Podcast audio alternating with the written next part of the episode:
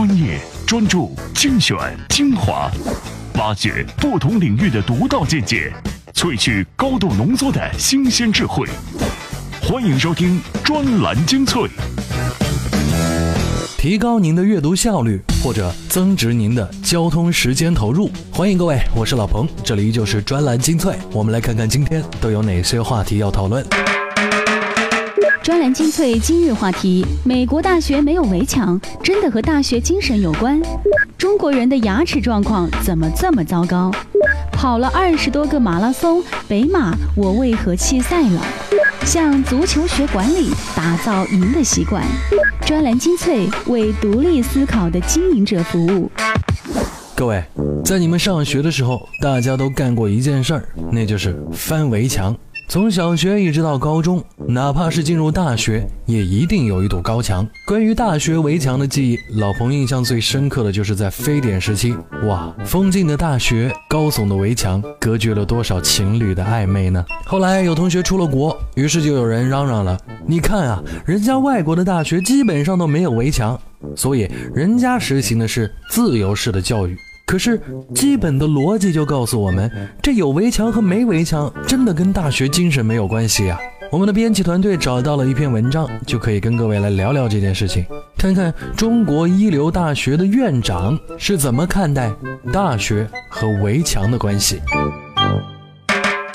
专栏文章：为什么美国大学没有围墙？作者：北京大学考试研究院院长秦春华。暑假期间，很多朋友带孩子来美国，少不了要到各个世界一流大学游历一番。每到一所学校，大家照例要找找校门，拍拍照片，以示留念。但遗憾的是，这个愿望往往落空。不要说校门，连带有校名的标志都难找。闲聊时，朋友们往往感叹：美国大学真是自由开放，不但没有围墙，连个校门也没有，更不要说守在门口查验证件的保安了。想什么时候进就什么时候进，想从哪儿进就从哪儿进，不像你们北大清华进门还要排队，简直没有一点大学的气度和胸怀，仿佛就是一个衙门。国外大学没有围墙，并非一个新的发现，由大学有没有围墙引申出大学是否自由开放，并进而批判中国大学的封闭和官僚，也不是一个新的观点。然而，我遍查所能见到的讨论大学围墙与大学精神的文章，都把大学没有围墙作为一个鲜艳存在的前提，却没有一篇试图去问一问：为什么国外大学没有围墙？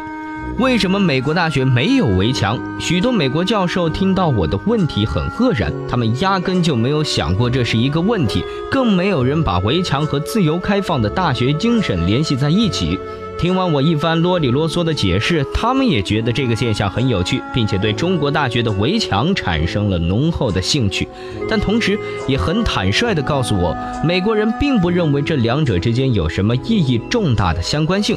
围墙的作用在于提供安全保障，换句话说，如果安全能够得到保障，围墙就没有存在的必要。据我观察，美国大学之所以没有围墙，最根本的原因在于不需要。同时，也是历史形成的自然结果。这和大学是否具有自由开放的精神毫无关系。在美国历史上最臭名昭著的麦卡锡时代，大学并没有围墙，但那时的大学里充斥着监听、搜查和迫害，并没有因此而变得更加自由。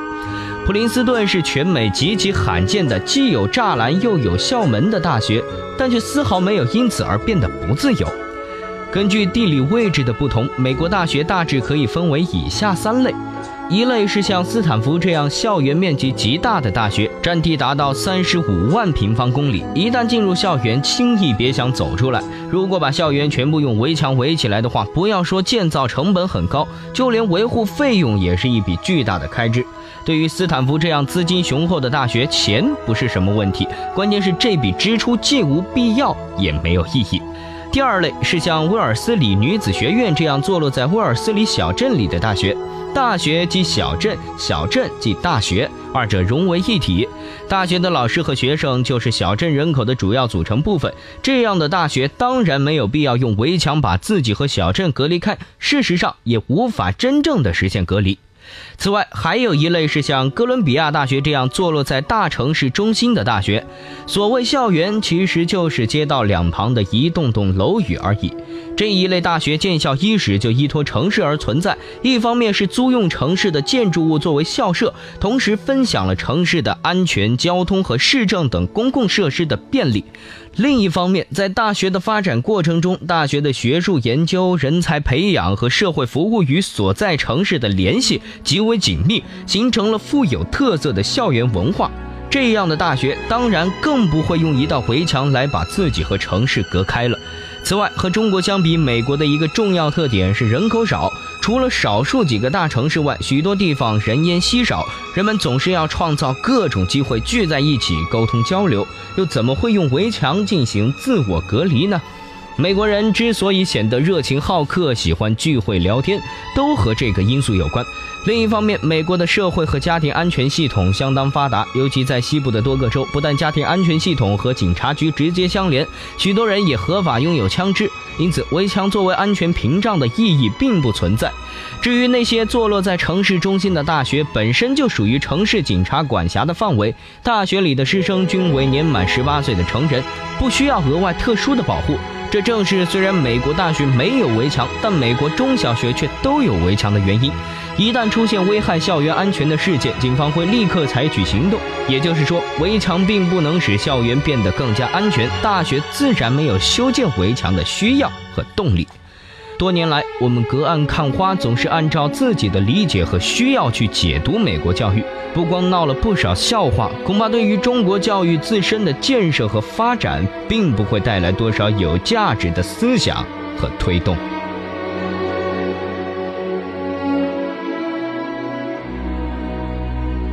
我非常赞同秦院长的最后这句话。有些时候，有些人就是要无中生有的来制造一些问题，因为在讨论这个问题的过程当中，很可能会传递一些不良的价值观。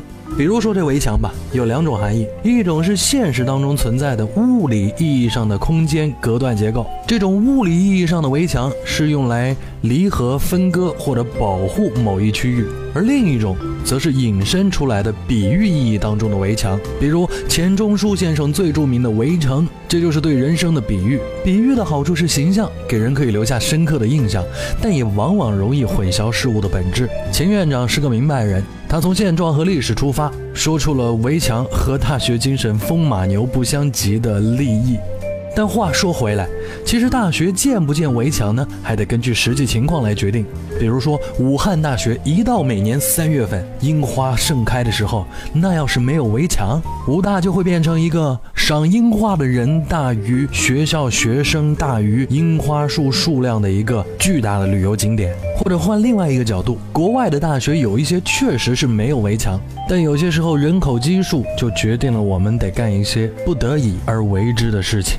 说完了大学，老彭跟各位再来聊一聊关于国人健康的问题。三国时期，魏国的王子曹植曾经写过一首著名的《洛神赋》，当中有这么几句：“丹唇外朗，皓齿内鲜，明眸善睐，夜辅成全。”这十六个字是用来形容美丽的女子，意思呢就是明亮的丹唇里洁白的牙齿，鲜明呈现，晶亮动人，再配合眼眸的顾盼多姿。两只美丽的酒窝隐现在脸颊，哇，多么细致的描写！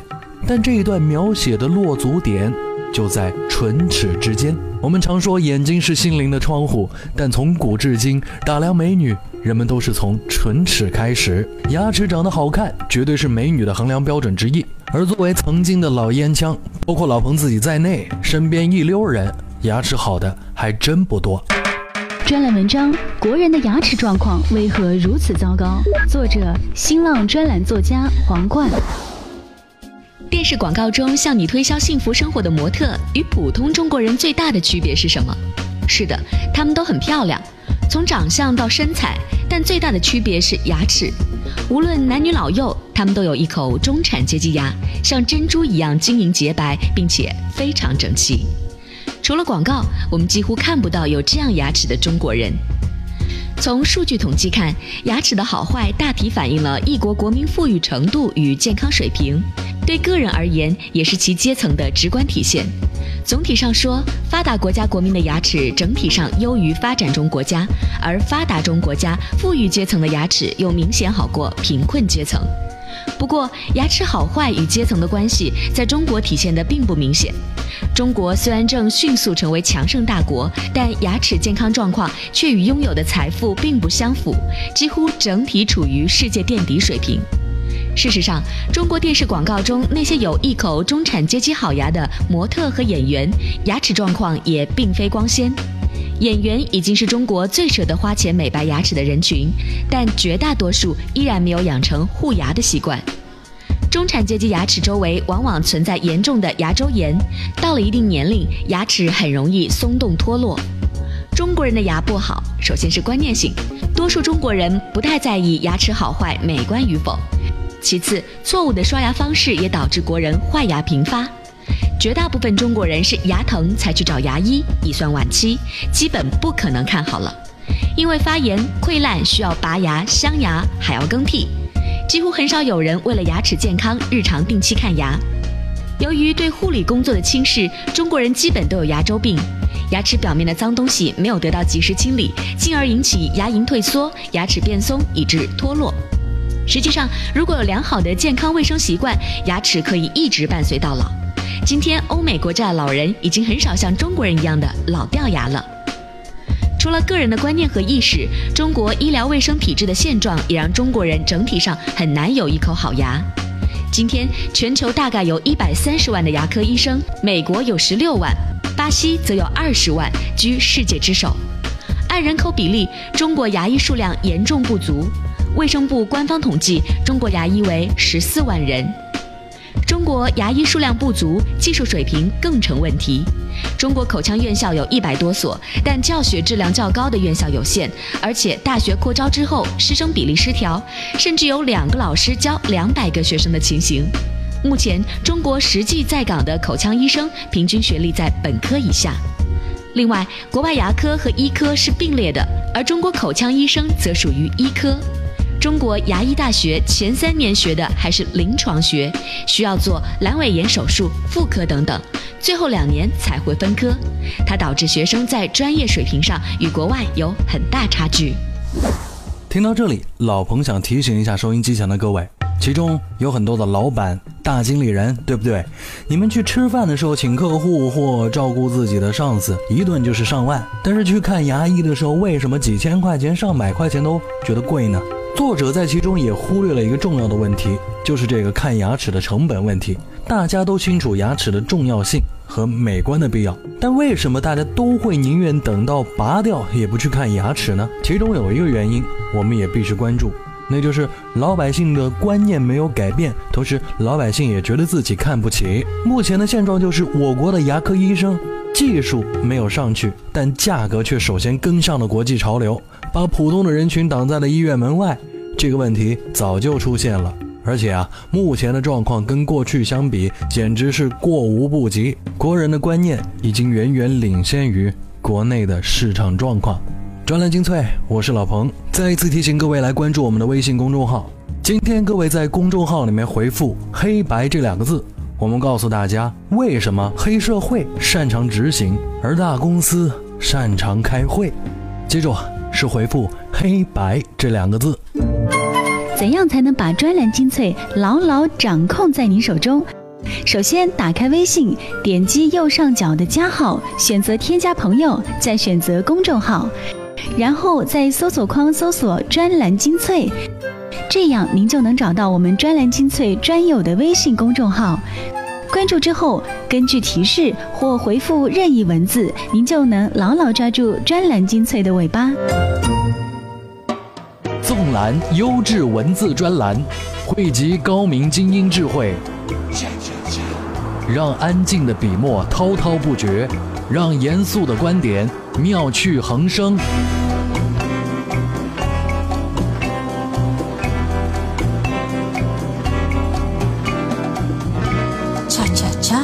欢迎收听专栏精粹。专栏精粹，我是老彭，欢迎回到节目当中。上个礼拜周末，北京马拉松呢就过去了。这一次马拉松比赛的日子不赶巧，碰上了北京遭遇雾霾还比较严重的时候，各种吐槽又成为了网上的热点。很多人看到有选手戴口罩比赛的照片，就提出啊，既然雾霾这么重，北马怎么不改期呢？你这雾霾这么重，得我不跑了，并且啊，人家还写了一篇文章，似乎是想要呼吁一些什么，听听看。专栏文章《我的二零一四北京马拉松之殇》，作者万科集团执行副总裁毛大庆。二零一四年十月十九号早上七点三十三，我拉上了窗帘，不想去再多看一眼窗外，更不敢直面自己。跑了二十多个马拉松，头一次弃赛了。包括世界六大在内，从没有一个马拉松赛事引发过这么多不同的声音和争论。这还得说，因为这里是北京。我想，若干年后，京城中所有马拉松的爱好者，都仍然会对二零一四年十月十九号这一天记忆犹新。因为众多长跑爱好者翘首企盼等来的，不是孤独的宏伟与清新，而是八面埋伏下的压抑与失落。按计划，我也应该是若干勇士中的一员。今天对我的长跑生涯有着十分特殊的意义。我首次成为一名公益跑团成员，能用跑步去帮助失聪儿童实现心愿。但望着阴沉的窗外，思虑再三，我选择了放弃。身边还是有众多好友、同事们坚持参加了。为他们担心之余，更多的是理解，因为我深深理解他们那颗压抑不了的爱跑的心。这也让我更加痛恨这慢性杀人的恶劣天气，更加热切地呼吁每一个人尽自己的绵薄之力，帮助北京改善空气质量。或许今年的北京2014雾霾马拉松会变成一件好事。弃赛的我们，亦或心里纠结但坚持在赛跑上爱跑的你们，或许能成为真正帮助政府改变这一切的强大力量。马拉松是一项伟大的运动，它不仅锻炼我们的意志，更应该推动社会进步。在朋友圈看到两篇文章，你是那个跑了北马的 SB 吗？不跑北马就不是 SB 了吗？心里很不是滋味。骂人固然不好，但这些愤懑之语背后的东西确实是非常复杂的。一个群体和另外一个群体因为恶劣的空气而围绕一项运动互相攻击，恐怕在世界马拉松圈里是极其罕见的。但让我们欣慰的是。大家的出发点都是为了首都本应有的蓝天，无论是从哪一方面的指责，我想终究都是对城市环境忍无可忍的推动力量。虽然我无奈地选择了放弃，但那些戴着口罩勇敢奔跑的人，无疑是可爱可敬的。他们用行动向全社会宣布：北京的霾该治了。与其躲在家里默默忍受，不如舒展身躯来一次肆意的奔跑。向全世界呐喊！该受到谴责的是那些没有及时履行治理职责的部门，那些无视公众利益、继续污染环境的企业，而绝不是那些在雾霾中奔跑的逐梦者们。每一个跑者也应该深思：我们每一个个体又应该为变革做些什么？我们以前又做过什么呢？所有问题都推到有关部门头上，无异于喊着个人主义的口号，用集体主义推卸着自己的责任。文至此时，天气显示秋风渐起下的北京的雾霾逐渐散去，但我知道它还会卷土重来。斗争显然是长期的，对一个跑者而言，跑遍全世界后，最想做的不外乎于在自己的家门口放开脚步。这篇文章的作者是万科集团的执行副总裁毛大庆。作为国内规模最大的企业以及房地产企业之一，集团公司的执行副总裁，哪怕不算是公知，但也是一个公众人物。很显然，这篇文章是毛大庆看到了网络当中很多的评论之后，有一些挂不住了，就说了自己弃赛的心里话。老彭并不想参与网络当中的你争我吵，这也不是专栏精粹团队爱干的事情。之所以把这篇文章读给大家听，只是希望像万科集团执行副总裁毛大庆这样的公众人物，在发表文章吐完槽之后，还是在自己公司的公益计划里面留出一块费用，为真正改善国内的自然环境做一些实事。OK，跳过这个话题。但接下来这个话题呢，老朋友不愿意吐槽国足，具体是什么？我从最近自己听过的一个传闻说起。有足球迷朋友跟我讲说，当年率领中国队杀入世界杯决赛圈的米卢之所以能够成功，原因是因为那一届的中国队在亚洲没有了日本、韩国这样的对手竞争，同时呢，米卢又是一个相当会做人的外国教练，再加上米卢大师的运气，才获得了最终的成功。运气和没有日本、韩国这并不新鲜，但是会做人这一点，但还是让老彭产生了兴趣。朋友告诉我说，在中国当国家队的教练，要想不得罪人，太难了。哪怕你是来自国外，外来的和尚也不一定好念经。但同样的情况在韩国却完全不同。专栏文章：向足球学管理，打造赢的习惯。作者：互联网一名作者。发生在球场上的事情，也会发生在办公桌前。被誉为现代足球史上最杰出的裁判皮耶鲁季科里纳如是说：“韩国三星集团曾把率领韩国队杀入世界杯四强的国际知名教练胡斯希丁克奉为高规，一度在集团内广泛发起学习希丁克的领导才能的活动。那足球和企业管理要怎么联系起来呢？我先给你讲一个故事。”在希丁克执教期间，韩国国家队没有特知名的大腕儿，他却在接手韩国足球队十八个月之后，把韩国队带进世界杯十六强，实现了韩国人四十八年未曾实现的梦想。之后又杀入世界杯四强，他是如何做到的？希丁克执教韩国队之前，韩国足球界有一种固有的观念。只启用在技术上打得好的球员担当教练，强调的是足球在技术上的优劣。希丁克在分析了韩国足球队伍的现状后，则发现韩国足球的技术比起西方那些强国有差距，但差距并不大。相反，在体力上的差距却十分明显。因此，希丁克特别强调体力是比赛的基础和根本。他不顾韩国足球界一些传统势力的非难，坚持把提高体力作为第一要义，组织训练。每次训练或进行热身赛，他都会按照场上位置选拔不同年龄段的两到三人参赛，通过不间断竞争优胜劣汰。在执教九个月后，希丁克发现韩国的队员在对关键球的处理上有非常明显的长幼尊卑意识。即使年轻球员站在更好的位置，传球者也习惯于把球传给更年长的球员。年轻球员对此还毫无怨言。